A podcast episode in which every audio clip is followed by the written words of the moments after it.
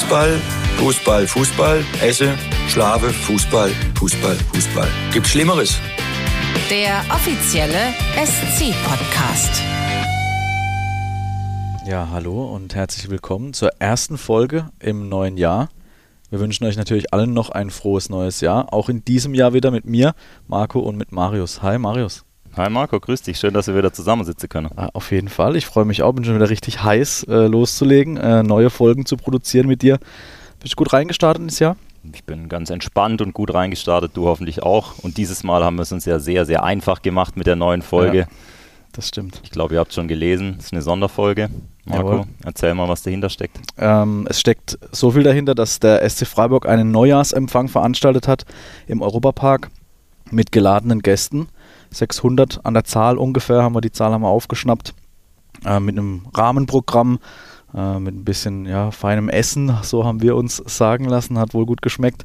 Ähm, ja, und äh, wie gesagt, einem bunten Rahmenprogramm und da gab es auch einen Talk, moderiert von Tom Bartels, der Kommentatorenlegende. Zu Gast waren Christian Streich und Yogi Löw. Und äh, ja, Marius, erzähl mal ein bisschen, um was es ging. Ja, wir haben schon mal reingehört für euch. Sie haben sich über ihre gemeinsame Spielerzeit beim Sportclub unterhalten. Das ist schon ein bisschen her. Es ging um verspeiste Fleischkäsewecken zwischen den Trainingseinheiten. Lecker.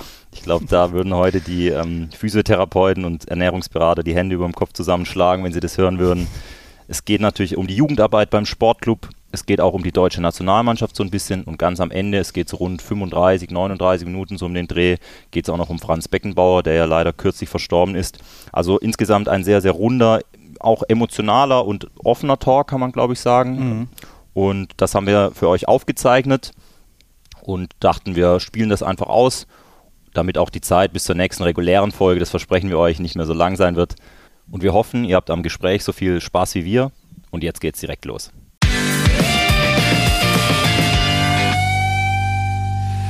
Ja, freue mich sehr, dass das klappt. Auch danke schon an äh, Yogi, der hier oft zu Gast ist äh, beim SC Freiburg. Er war natürlich auch Samstag im Stadion beim Spiel gegen Union, hat sich auch noch kurz mit Christian ausgetauscht. Äh, die beiden kennen sich natürlich über ja, Jahrzehnte, über viele Jahre, äh, hatten mal mehr zu, miteinander zu tun, haben sich dann auch mal ein bisschen aus den Augen verloren, aber den Kontakt auch wieder intensiviert.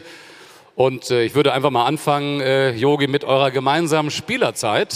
Die gab es nämlich auch. Die beiden haben, das wissen die meist, zusammen gespielt zu Zweitliga-Zeiten beim Sportclub, weil das schon anklang eben. Was für ein äh, Spielertyp war er denn? Wie hat, äh, wie, Ach so, ja, es ist hier nicht so einfach akustisch, weil der Hall zurückkommt. Deswegen versuche ich es nochmal so. Ist es jetzt verständlich, Yogi?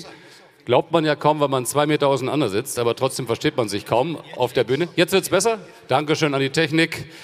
Äh, ich, es ging in die Richtung, weil wir es eben von Tobias Willi äh, gehört haben, auch von äh, Rodolfo Cardoso. Was für, wie war er als Spieler? Ihr wart ja Teamkollegen beim SC Freiburg. Ja, wir haben schon äh, mal eine oder zwei Saisons irgendwie äh, zusammen gespielt. Manchmal, wenn ich irgendwie so äh, Schwächephase hatte, nach dem ein oder anderen Dribbling vorne und wollte mich mal ein bisschen ausruhen, habe ich von hinten die Schreie gehört vom Christian, zurück, zurück in die Defensive. Auf der anderen Seite musste ich auch ab und zu mal dann von vorne wieder nach hinten gehen und ein bisschen den jähzornigen Innenverteidiger oder Mittelfeldspieler auch mal ein bisschen beruhigen. Aber wir hatten eigentlich äh, viel Spaß natürlich in der Zeit. Trifft's das, äh, Christian? Viel geschrien und, und, und Jähzorn, ist das eine Schwäche? Eine äh, unter anderem, ja, ja. Ist, das ist besser geworden, glaube ich, aber ähm, ähm, ich bin relativ emotional ähm, in gewissen Situationen. Da war der Yogi und viele Kollegen äh, einfach äh, ruhiger von der Type her. Aber natürlich, ich habe dann weiter hinter gespielt und da geht es natürlich auch darum, um die Organisation. Und ich meine, wenn sie dann ähm, aufs Tor schießen und der Torwart fängt den Ball, dann sollte sie halt nicht noch fünf Sekunden hinterher schauen, was dann passiert, weil es ist klar, was passiert. Also so, so, so habe ich es empfunden gehabt. Wobei der Yogi äh, nicht so oft vorbeigeschossen hat, muss man ganz klar dazu sagen. Es ist einfach so, ich, hab, ich war fußballerisch äh, äh, ordentlich, aber ich war insgesamt natürlich für erste und zweite Liga äh, nicht gut genug, besonders für erste Liga nicht. Und das war nicht einfach, sich dann da zu behaupten, was mir dann auch nicht gelungen ist. Und der Yogi und andere Spieler, Charlie und äh, der Julian Schuster, Rodolfo, Esteban Cardoso und so, waren natürlich ganz anderes Niveau. Das muss man einfach ganz ehrlich sagen. Er sagt ihm. Er war ein guter Organisator, der schon damals irgendwie so ein bisschen wie ein Trainer gedacht hätte. Er war zuständig, dass irgendwie die Symmetrie ein bisschen stimmt und so weiter. Hätte irgendwie immer mitgedacht und hätte natürlich auch sehr viel Anweisungen gegeben. War ein exponierter Spieler, der viel geredet hat. Und das ist natürlich in der Mannschaft äh, für die anderen Spieler immer wichtig. Es ist ja, man wäre ja zu gern dabei gewesen in dieser Zeit, in den 90er Jahren, wenn man sie jetzt sieht. Ähm, beide extrem bescheiden und sich nicht in den Vordergrund schiebend, aber eben nun mal, das ist Tatsache.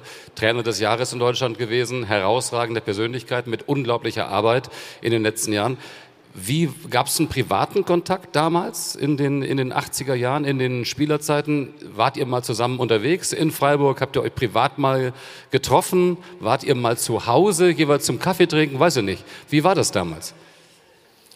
Ja, natürlich haben wir ab und zu auch äh, privat irgendwelche Dinge unternommen. Wir saßen beim Christian, bei seinen Eltern, beim Vater schon in der Küche, in der Metzgerei, so zwischen zwei Trainingseinheiten. Und einen schönen warmen Fleischkäse gegessen mit ein bisschen Salami.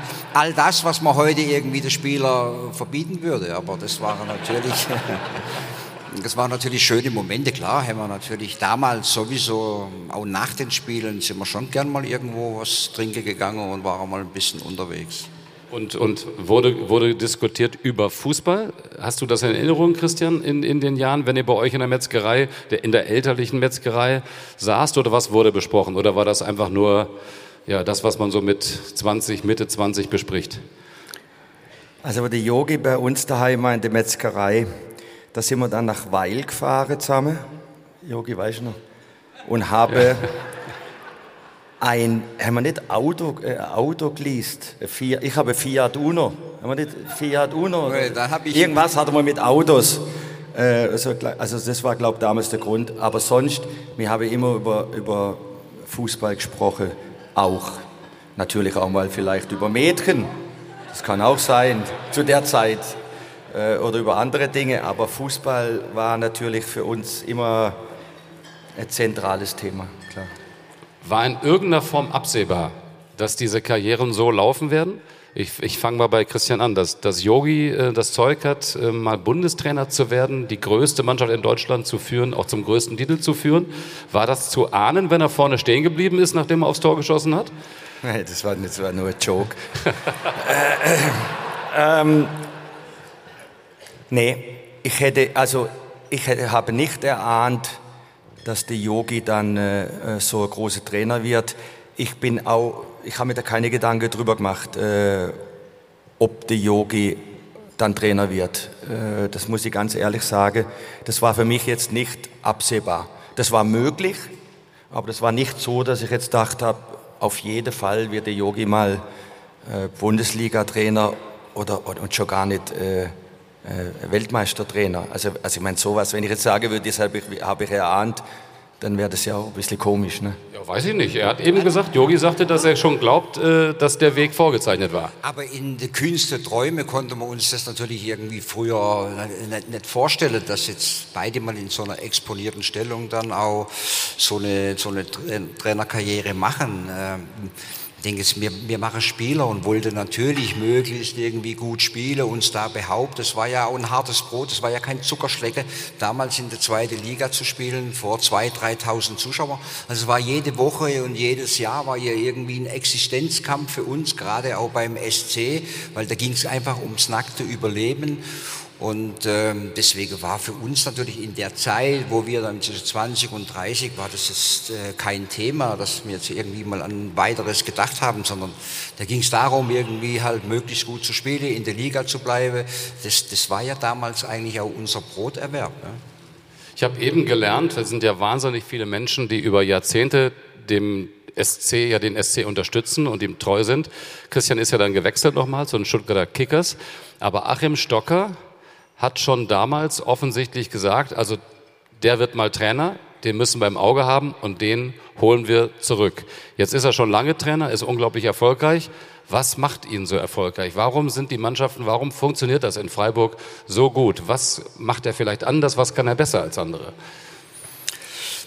Freiburg ist in jeder Hinsicht eigentlich ein Vorbild in unserem Land. Das muss, das, das muss man so sagen. Da gibt es viele verschiedene Punkte, die das äh, einfach auch belegen.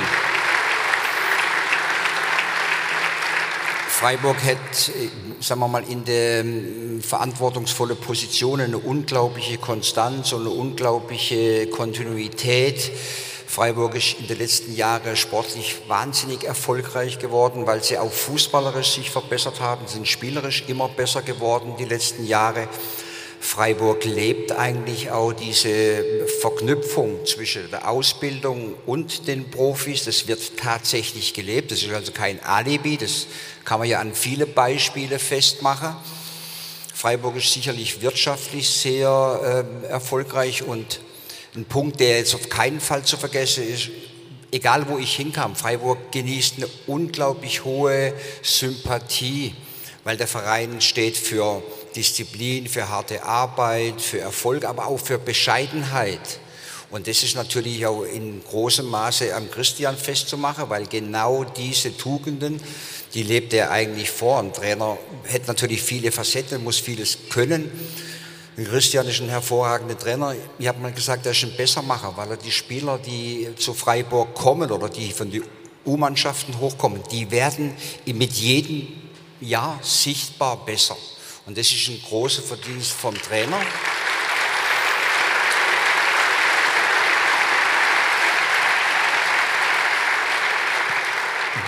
Und der Christian ist natürlich mehr als ein Trainer, weil er ist auch ein Mensch, der, sagen wir mal, dessen Horizont ein bisschen weiter ist, wie jetzt nur die, die Breite und die Länge von einem Spielfeld.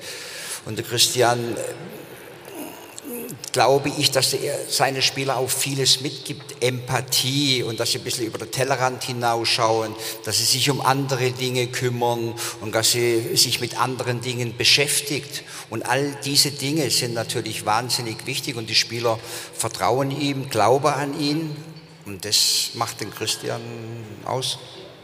Ich weiß das noch äh, aus den, ja,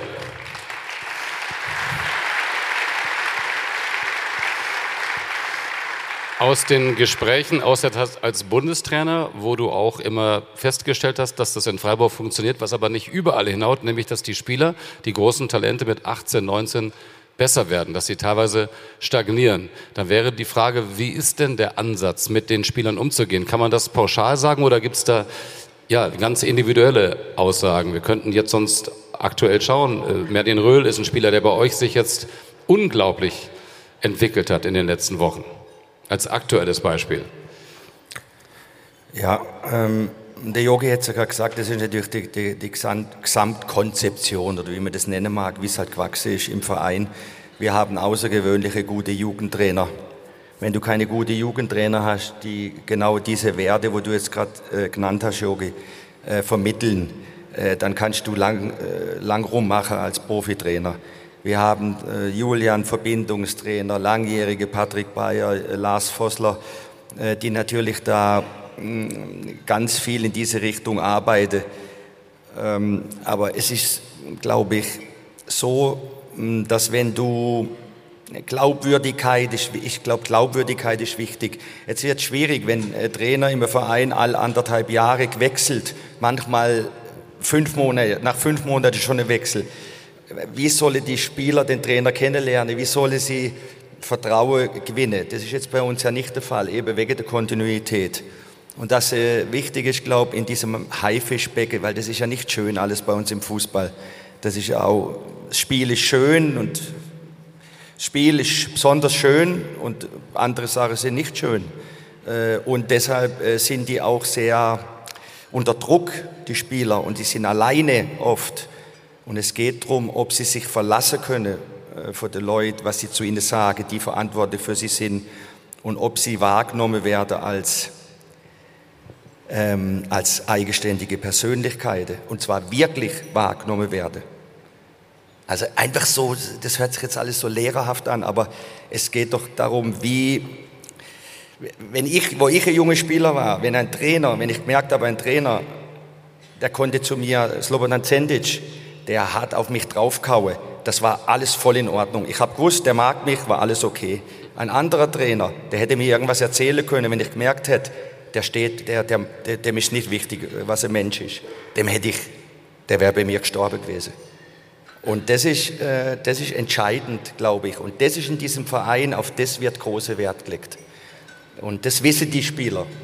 Und das Schönste ist immer, wenn ich E-Mails kriege vom Spieler nach sieben Jahren und er ist was weiß ich wo, Schreinermeister oder das oder das und er hat es nicht geschafft und hat, ist nicht Bundesliga-Profi geworden. Und er bedankt sich oder sagt, oh, toll, ich bin da und da. Das sagt mir, dass wir da nicht alles falsch gemacht haben. Und, und, und das ist.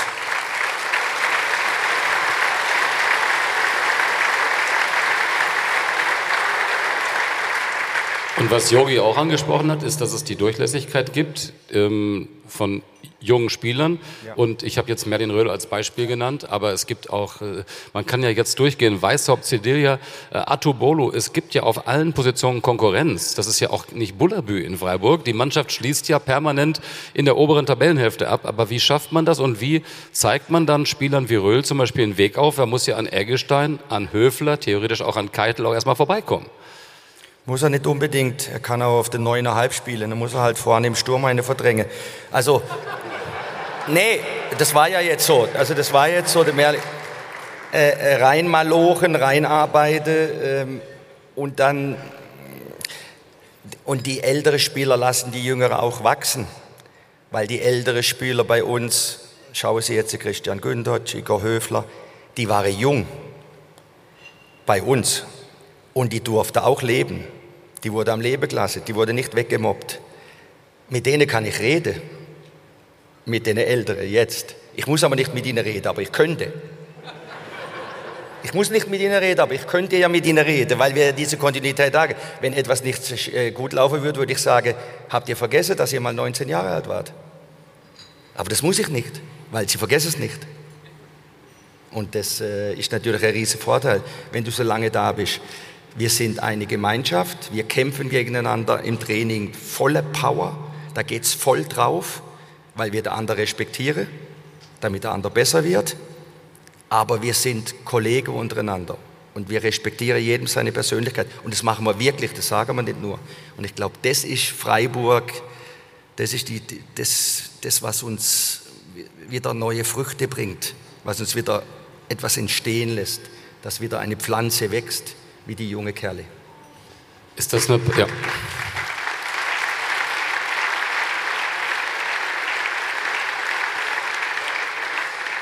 Ist Glaubwürdigkeit so das A und O, auch, auch für dich gewesen? Ich, das ist ja letztlich etwas, was man auf die Nationalmannschaft in all diesen Jahren, das sind 17 Jahre gewesen, mit der Zeit als Co-Trainer, eins zu eins übertragen konnte, dass die Spieler wussten, äh, was sie an Jogi Löw und seinem Trainerteam haben. Ja, klar, das ist natürlich schon auch essentiell, logisch. Äh, man, es sind verschiedene Dinge, die ein Trainer natürlich auch vielleicht äh, verkörpern muss. Zum einen ist ja auch die Fachkompetenz. Spieler müssen ja auch an das glauben, was der Trainer sagt oder was er ihnen vorgibt. Ein Trainer muss überzeugend sein, was das betrifft, die Art und Weise, wie man trainieren, wie man spielen wolle, welche Ideen wir haben. Das ist zum einen die Fachkompetenz, aber die Empathie gegenüber den Spielern oder gegenüber der Mannschaft ist natürlich auch genauso wichtig. Der Spieler will wertgeschätzt werden. Der Spieler will, dass man als Trainer aufmerksam ist ihm gegenüber, dass er sich äh, mal in diesem Konstrukt eben auch beachtet fühlt, dass man auf ihn eingeht, dass man mit ihm über Ziele redet, dass man ihm logischerweise auch die Wahrheit sagt, äh, wo steht er, dass man mit Kritik auch dann eben auch nicht unbedingt sparsam sein muss, aber dass der Spieler das auch versteht, dann wollen die Spieler schon aus sich entwickeln, die, die fühlen sich dann wohl und deswegen, klar, diese, diese Dinge sind schon wichtig, Fachkompetenz und Empathie, der Mix macht's aus, ja? die Mischung muss einfach stimmen, aber die Spieler wollen eine gewisse Wertschätzung heute und es hat sich natürlich geändert. Also ich meine, früher zu unserer Zeit war das in der Tat noch ein bisschen anders und so. Da ist mit den Spielern nicht groß gesprochen worden über ihre Meinung, aber heute ist eben auch mal wichtig, dass man mit den Spielern mal drüber spricht, wie er die und die Idee findet, damit ein Spieler sich wieder ein bisschen da auch wiederfindet und all diese Dinge sind schon wichtig. Also ich sage jetzt mal äh, Kommunikation auf einem guten Niveau, das ist wichtig, einen Dialog zu führen mit den Spielern und mit der Mannschaft und dass die Mannschaft eben auch richtig arbeitet. Und das ist eines für mich, das ist meine Meinung, eines der allergrößten Probleme so ein bisschen bei uns im deutschen Fußball, gerade eben angesprochen, dass und das habe ich in meiner Zeit als Nationaltrainer wirklich auch immer wieder erlebt. Und ich könnte wirklich viele Beispiele nennen, ein paar positive, aber auch ein paar negative. Spieler, die zu mir kamen, 2,6, 2,7, vielleicht schon vorher oder dann ein bisschen später, die waren mit 19 wirklich aus, oder mit 18 super ausgebildet. Und mit 3 oder 24 waren sie schlechter als mit 19. Und deswegen muss man mit denen Spielern arbeiten. Wenn jemand kommt von der U-Mannschaft in die Profis, dann hat er vielleicht eine Lehre gemacht, aber dann beginnt die richtige Arbeit erst. Und das muss man dem Spieler klar machen. Und dann muss man den Spieler sagen, die nächsten zwei, drei Jahre spielt es nicht so immer die entscheidende Rolle, wie viel Einsatzzeit hast du, wie viele Spiele machst du vielleicht im Jahr. Aber du musst trainieren, du musst dich fortbilden, du musst dich weiterentwickeln auf deiner Position. Was sind die Anforderungen? Und da muss mit dem Spieler gearbeitet werden. Und da passiert meiner Meinung nach in vielen Vereinen ein bisschen zu wenig. In Freiburg ist es anders, weil da ist ganz klar zu sehen, dass die jungen Spieler mit jedem Jahr besser werden. Und das spricht für die Arbeit. Das ist eben die große Qualität.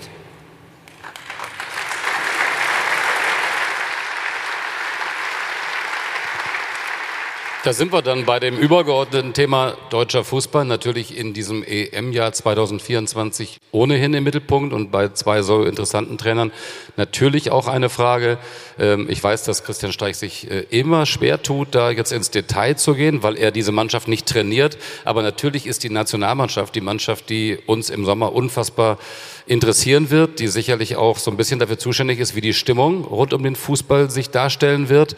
Ähm, wie blicken Sie da im Moment drauf, äh, Christian, oder wie, wie, blickst du da im Moment drauf, Christian? Denn ähm, Jogi Löw musste sich auch am Ende einiges anhören und äh, die Leute waren nicht zufrieden. Dann kam Hansi Flick. Es ist aber, was die Ergebnisse angeht, nicht besser geworden. Scheinbar liegen die Probleme tiefer. Und die letzten Spiele haben jetzt auch nicht gerade für Euphorie gesorgt. Wie hast du die verfolgt, die letzten Länderspiele? Ja, ich rede nicht so gern über Nationalmannschaft. Äh, Wir sind ja unter uns hier eigentlich ja. äh, mehr oder weniger. Nee, weil, ähm, also ich finde, ich finde, dass die Jungs, äh, aber das ist ja nicht so einfach, weil jeder will spielen und, aber es, die Jungs müssen, müssen sich grün sein und müssen, müssen ähm, miteinander sprechen. Ähm, ich habe so, das, das ist mein Gefühl, äh, dass es im Moment auch sehr, sehr schwierig ist für Trainer. Natürlich, die, die haben nicht die tägliche Arbeit, die treffen sich äh, ja nicht so oft. Und der eine kommt aus Madrid, der andere kommt von da, der andere kommt von da, der bringt Probleme mit von der Verein oder Erfolge. Aber sie müssen sich auf, gemeinsame, auf ein paar gemeinsame Dinge einigen. Ähm, äh, ich glaube, das wäre mal der erste Schritt, dass sie, dass sie zusammensitzen und ein paar Dinge besprechen. Vielleicht mit, natürlich auch mit Julian und mit, mit dem Krone und so. Aber ich glaube, es geht viel um, um, um, um, um Haltung, um, äh, um diese tatsächliche hundertprozentige Verbissenheit. Es erwartet niemand äh, von Ihnen, dass Sie jetzt in Deutschland jedes Spiel herausragend spielen. Aber ich glaube, Sie müssen auf den Platz mit ein paar Tugenden, die, die dann für den Gegner richtig äh, äh, schwierig werden. Ähm, dass es richtig schwierig wird, Tor schießen gegen Deutschland. Also, dass sie verteidigen und so wie im Frankreich-Spiel, da lief natürlich auch alles gut, was der Rudi äh, dann gemacht hat. Aber dass sie einfach auch die Erwartungen nicht hochsetzen, gar nicht die ganze Zeit über Titel oder über wir müssen ins Halbfinale. Natürlich erwartet das jeder, aber dann braucht man auch keine Antwort geben, wenn das einer fragt, sagt, Sie haben die Antwort schon gegeben, fertig. Aber dass sie intern das miteinander äh, angehen, weil eigentlich von der Qualität, von der Einzelspieler, äh, ist das normal keine so schlechte Mannschaft, aber die Einzelspieler sind noch keine Mannschaft. Und ich glaube, darum geht es. Ich finde ja, dass es genau das auch so schwer macht, auch für uns Journalisten, das zu bewerten. Denn man guckt sich die Spiele an, die auf dem Platz stehen und denkt sich, okay, das müsste doch eigentlich reichen, um gegen die Türkei nicht zu verlieren oder um vielleicht um Österreich zu schlagen. Nun ist Ralf Rangnick länger im Amt und hat sicherlich schon mehr Dinge einstudiert, aber jetzt sagt Christian Streich auch, ja, dass, dass schon manchmal das Gefühl hat, es sind nicht 100 Prozent auf dem Platz. Ähm, das hatte man eben bei der WM, zum Beispiel bei Marokko, auch bei Argentinien, eine unfassbare Leidenschaft. Ist es zu kurz gesprungen, wenn man sagt, es fehlt Leidenschaft oder es fehlt da noch mehr Einsatz, die, die, diese Tugenden, die man braucht? Also ich bin jetzt natürlich auch weit entfernt, irgendwelche Ratschläge von außen zu geben. Julian, der weiß schon, der ist schon ein erfahrener Trainer. Grundsätzlich glaube ich, dass der Christian ähm, in einem Recht hat, dass er sagt, man muss sich mal irgendwie auf einigen, auf eine gewisse Art von Spiel, auf eine, auf eine Spielweise, auf eine klare Systematik und vor allen Dingen natürlich auch so auf das Gefühl meiner, meiner, von meiner Seite aus, dass irgendwie so keine richtige richtige Achse besteht. Es gibt in der Mannschaft ja immer einen gewissen Rückenwind und gibt in der Mannschaft äh, gewisse Halt. Auf der anderen Seite bin ich jetzt, klar wird immer von der deutschen Tugend gesprochen. Ich will jetzt nicht so ganz in den Chor immer einstimmen, sondern ich plädiere eigentlich manchmal auch dann für, für andere Dinge. Zum Beispiel, dass man gute spielerische oder taktische Lösungen parat hat, dass man sich da vielleicht auch weiterentwickelt. Gerade auch bei solchen Spielern, die zur Nationalmannschaft kommen, die so eine Qualität haben.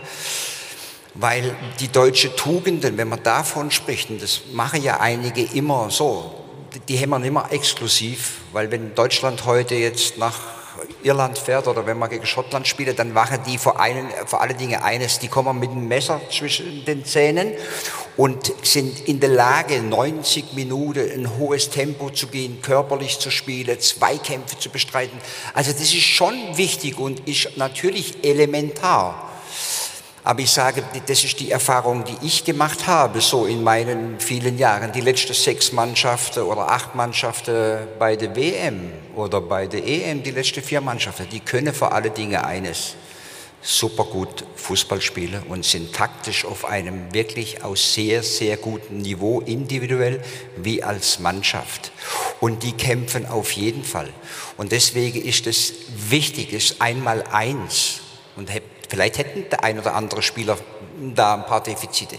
Aber die Lösung ein bisschen, um in der Spitze zu sein, um einen Titel zu holen, da reicht das vielleicht nicht so aus, weil ich habe das Spiel gegen Japan gesehen, wir haben hoch verloren. Japan war uns jetzt nicht in kämpferischer Hinsicht überlegen, sondern Japan war uns spielerisch überlegen an dem Tag. Und ich kenne die Spieler jetzt auch, man kann mit Toni Rüdiger, über Joshua Kimmich und ich könnte jetzt viele andere nennen, äh, eigentlich nicht den Vorwurf machen, dass die für den Fußball nicht alles machen. Die machen von morgens bis spät abends, machen die alles. Die haben Ernährungsberater, die haben ihre Physiotherapeuten, also die, die beschäftigen sich schon mit Fußball und sind schon auch mit Leib und Seele da dabei.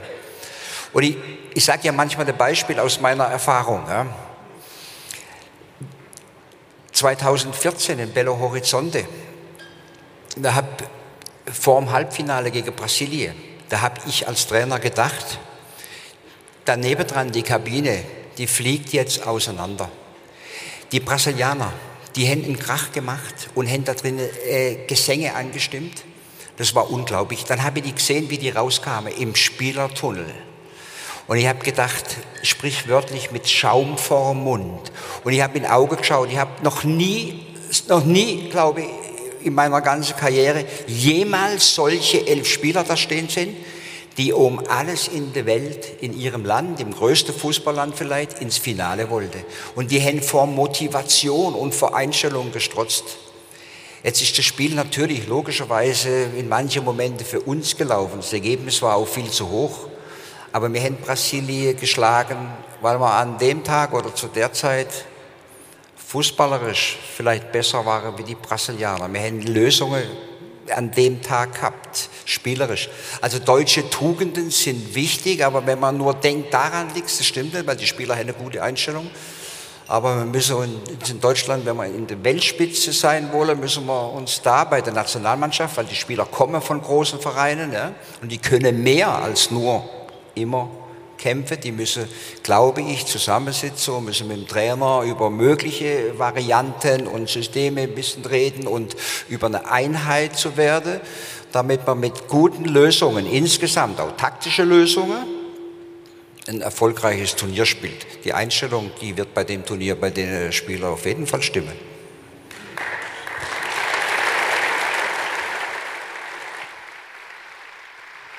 Ja, hochinteressant, spannende Einblicke, vor allem von jemandem, der es einfach weiß, weil er dabei ist, weil er auf dem Niveau äh, trainiert hat. Natürlich überrascht einen als Journalist ja auch immer noch das eine oder andere, was ein Trainer sagt. Zum Beispiel hat Julian Nagelsmann gesagt, wir haben keine Verteidigungsmonster. Jogi Löw sagt jetzt, ähm, wir brauchen auf jeden Fall auch taktische Lösungen, weil wir offensichtlich, wie Julian Nagelsmann meint, im Verteidigen nicht gut genug sind. Wird das geteilt? Ist das eine berechtigte Aussage gewesen? All, all das stimmt. Ich glaube, äh, jetzt, äh, was habe ich gesehen? Oh, ich habe so viel. Liverpool gegen. Shit, jetzt weiß ich es nicht. Arsenal. Arsenal wahrscheinlich. Liverpool, Arsenal. Arsenal, Liverpool. Äh, Liverpool den Ball erobert, alle im Sprint hinterm Ball. Arsenal den Ball erobert, alle im Sprint hinterm Ball, alle im Sprint. Ähm, Arsenal 30 Meter vor dem eigenen Tor in manchen Situationen, mit allen verteidigt. Liverpool 30 Meter vor dem eigenen Tor in manchen Situationen mit allen verteidigt. In andere Situationen wird er rausgespielt, hohes Pressing. So, das ist dann, wie gehe ich, das ist Taktik. Und wie tue ich es? Und aber natürlich, und das ist eben keine deutsche Tugend, weil alle kämpfen, aber bin ich von mir, nehme nehm ich mich selber und sage, ich bin verantwortlich für alles, was heute auf dem Platz steht, ohne dass ich drüber gehe. Ich bin auf meiner Position verantwortlich, ich bekämpfe meinen Gegenspieler wie vor 100 Jahren und ich tue alles taktisch versuche umzusetzen. Das meine ich ein bisschen, dass die Spieler alles gemeinsam besprechen, wie es der Yogi jetzt sehr schön ausführlich formuliert hat, und dass wir das dann alle gemeinsam versuchen umzusetzen. Und das hast du in diesem Spiel, und das siehst du bei Manchester City, der Pep, alles gewonnen, was du gewinnen kannst. Aber ein paar Jahre hat er jetzt halt mal nicht Champions League gewonnen. Und dann hat er ein bisschen umgestellt. Und heute siehst du Manchester City, die Abwehrspieler nur noch seitlich stehen, damit sie sofort, wenn der lange Ball können, im Sprint nach hinten und im Sprint nach vorne. Und ich glaube, ich sehe keine Mannschaft, vor allem Mannschaften, die ich sehe, ich, ich schaue nicht so wenig Fußball, die so hungrig drauf ist, das zu verteidigen in der letzten Kette. Und seitdem, seit Manchester City, seit er das alles hinkriegt hat mit seinem Trainerteam und mit den Superstars, das muss er mal hinkriegen, ich weiß nicht, wie er es macht, aber er schafft es, äh, ist Manchester City, gewinnt dann auch wieder die, die ganz äh, große Titel. Das meine ich damit, dass sie alle diese Haltung zeigen. Das, das. Die, Geme gemeinsam, gemeinsame Lösungen. Heute geht es nicht mehr darum, ob der Abwehrspieler jetzt das vielleicht verhindern kann oder nicht, oder ob der Stürmer das Tor nicht macht, sondern die Mannschaft muss gemeinsam, alle müssen verteidigen. Die, die Verteidigung oder die Abwehr beginnt vorne beim ersten Mann, der ganz vorne steht. Und die Spielauslösung, die beginnt hinten bei der Innenverteidigung oder schon beim Torhüter. Die müssen auch dafür sorgen, dass die Leute in die richtige Position kommen, dass die richtigen Bälle gespielt werden. Also heute ist es, geht es nur gemeinsam. Und wenn nicht alle hinter den Ball gehen und nicht vorne der erste Mann schon beginnt damit, ist schwierig für den Rest einfach irgendwie alles fernzuhalten. Und wenn vier Verteidiger oder wie auch immer, wenn die im Spielaufbau sich nie beteiligen, dann komme ich natürlich auch nie in die Gefahrenzone vom Gegner. Und das ist das, was vielleicht der, der, wichtigste Ansatzpunkt ist bei der Nationalmannschaft. Okay, wie schaffen wir es, auf einen gemeinsamen Nenner zu kommen mit unterschiedlichen Ideen aus den Vereinen in der kurzen Zeit. Und um das zu schaffen, dann werden wir auch gute EM spielen. Der Christian hat gesagt, es sind viele sehr gute Spieler dabei, die haben eine sehr gute Qualität in internationaler Erfahrung. Allerdings, die Generation, die jetzt da ist, die muss halt noch unter Beweis stellen, weil die letzten Turniere waren jetzt eben äh, nicht so. Ja? Die andere Generation davor, die hätte es dann mal geschafft, aus den Fehlern irgendwie zu lernen und äh, sich weiterzuentwickeln und dann einmal auf dem Zenit zu sein in ein, zwei, drei Jahren und einen Titel zu holen. Die Generation, sage ich jetzt mal, nach Toni Groß und nach Hummels oder nach ähm, Boateng und, und ein paar andere, Schweinsteiger, Philipp Lahm, Mertesacker, Klose, könnt ihr einige nennen. Die, die Generation hätte es jetzt noch nicht bewiesen, dass sie auf dem hohen Niveau mit dem Druck, der da einfach auch herrscht, also damit irgendwie umgehen können. Ja. Junge, junge Spieler, klar, dürfen, dürfen Fehler machen. Wir haben ein paar junge Spieler die lernen daraus. Es, gibt aber erfahrene Spieler, da ist die Toleranzgrenze vom Trainer vielleicht nicht ganz so groß. Und die besten Spieler, die, die Superspieler, die sind eben auch Weltklasse in der Fehlervermeidung, wie in Toni Groß. Die freuen sich, wenn sie dann irgendwo spielen in einem Stadion, wo vielleicht auch alle gegen sie sind und sind 100.000 Leute da. Genau die braucht man dann eben auch, die in solchen Situationen sagen, wir gehen da ins Stadion und es ist für uns keine Belastung. Oder wir müssen nicht mal gucken, wie wir ins Spiel kommen, sondern die sagen, genau da will ich hin. Und das Imponierende? Das Imponierende ist ja bei solchen Mannschaften, wenn ich das so sagen darf, ganz oft, wie sie mit Rückständen umgehen dann steht es 0-1, aber da fällt nichts auseinander, sondern dann wird weitergespielt, bis man es selbst schafft, wieder ins Spiel zurückzukommen. Wir hatten uns geeinigt auf eine halbe Stunde, die ist im Flug vergangen ähm, und ich glaube, es geht Ihnen genauso und könnte jetzt noch locker eine weitere halbe Stunde oder Stunde zuhören. Das ist äh, wirklich faszinierend. Ich lerne bei jedem Gespräch. Ich möchte aber trotzdem äh, am Ende, wir haben vorher das besprochen, einmal noch äh, ja, auf die Persönlichkeit des deutschen Fußballs kommen, die verstorben ist vor einer Woche. Ähm, Franz Beckenbauer, da gibt's die Trauerfeier im nächsten Jahr. Yogi, du warst ganz, ganz eng äh, beteiligt beim Sommermärchen. Das hat Franz Beckenbauer zu uns geholt nach Deutschland. Wie sind deine Erinnerungen an, an Franz Beckenbauer? Was war er für dich? Wie, wie nah warst du ihm? Der Franz Beckenbauer ist äh, die Persönlichkeit natürlich in unserem Land und er war, er war wahrscheinlich einer der aller, allerbesten Repräsentanten unseres Landes überhaupt. Äh, er war mm, überall in der Welt zu Hause, über, über sein Spiel auf dem Platz hinaus und das Sommermärchen, das haben wir alleine ihm zu verdanken, weil ich weiß natürlich auch dann äh, durch manche mm, Stunde, die ich mal mit ihm verbracht habe oder damals mit Wolfgang Niersbach, was die alles investiert haben, um diese WM nach Deutschland zu holen. Der Franz hat die ganze Welt überzeugt. Und äh, wie, wie, Deutschland sich in, den, äh, in, in dem Sommer präsentiert hat, der ganzen Welt, das war ja wirklich auch unglaublich schön und es war eine tolle WM, eine tolle Geschichte, wie man das alle nur alle 30, 40 Jahre vielleicht mal so erlebt. Und der Franz war da natürlich da ganz wesentlich beteiligt und der Franz war vor allen Dingen auch ein Mensch mit viel Empathie und mit viel Respekt gegenüber anderen Menschen und so. Und er, war immer freundlich, immer charmant. Und das war natürlich auch seine große Gabe. War er für dich?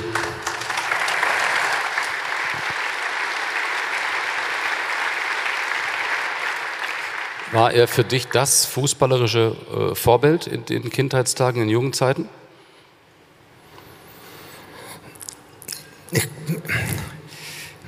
ich habe da in der Jugend dann e-, eher im Sturm gespielt. Ich würde fast sagen, der Franz war ähm, außerhalb, ich weiß gar nicht, ob es Franz Beckenbauer-Fans gab in unserer Jugendzeit, äh, Netzer, Overath, Müller. Der Franz war irgendwie, als ob er, das hört sich ein bisschen pathetisch an, aber als ob er auf einem einem, auf alleine irgendwo äh, steht. Ich, ich weiß gar nicht, ob es viele äh, junge Spieler gab, die gesagt haben, ich bin jetzt Franz Beckenbauer-Fan. Und ich weiß auch gar nicht so viele Erwachsene, weil er war, er war irgendwie eine, auf eine gewisse Art, eins, äh, fast, äh, äh, er hat Alleinstellungsmerkmal gehabt. Aber er war sicherlich, äh, die Yogi hat es gesagt, man, ähm, er war sicherlich äh, eine Person, die dieses Deutsche ist 1945 äh, äh, nach dem Krieg geboren, die, zum Glück direkt nach dem Krieg, ohne Bomberangriffe. Er hat all das nicht erlebt als, als Baby. Äh, und, äh, aber in diesem zerstörten München auch, zu Teile zerstört. Und ich weiß noch, ähm, ich muss ehrlich sagen, wo ich ein junger Bub war äh, und wo ich dann auch ein bisschen älter wurde, ich habe manchmal, wenn ich im Ausland war, gesagt, ich bin aus der Schweiz, weil ich mich so geschämt habe, dass ich ein Deutscher bin. Und für uns in der Jugend, aufgrund dieser Vorkommnisse im, im Zweiten Weltkrieg, weil das war ja nicht so weit weg. Und äh, diese Person war eine dieser Personen, die mir sozusagen ähm, äh, gezeigt hat, äh, dass in, in diesem Land es Menschen gibt, die ein hohes Ansehen haben im Ausland und, äh, und sehr anständig sind und außergewöhnliche Fähigkeiten haben. Von dem her natürlich war das eine extrem wichtige Person äh, für mich, auch wenn, wo ich ihn gar nicht kannte. Aber wir, wir haben das im Stadion auch gesehen, wie, wie, wie nahe das gegangen ist, als diese, als, dieses, als diese Gedenkminute gab. Aber er hat ja auch in höchsten Tönen von Yogi damals gesprochen, aber auch von Christian Streich als Trainer. War wirklich ein Ritterschlag, wie er damals über dich gesprochen hat. Ihr habt euch später im Fernsehstudio auch kennengelernt. Aber Christian, ganz herzlichen Dank ähm, für all die ja, interessanten Geschichten, auch für die emotionalen Dinge. Dankeschön auch, Yogi, dass du heute hier bist hier bei diesem äh, Gespräch dabei warst. War super interessant, spannend, glaube ich, für alle. Ganz herzlichen Dank, sage ich Christian Streich und Jogi Löw. Dankeschön. Dankeschön.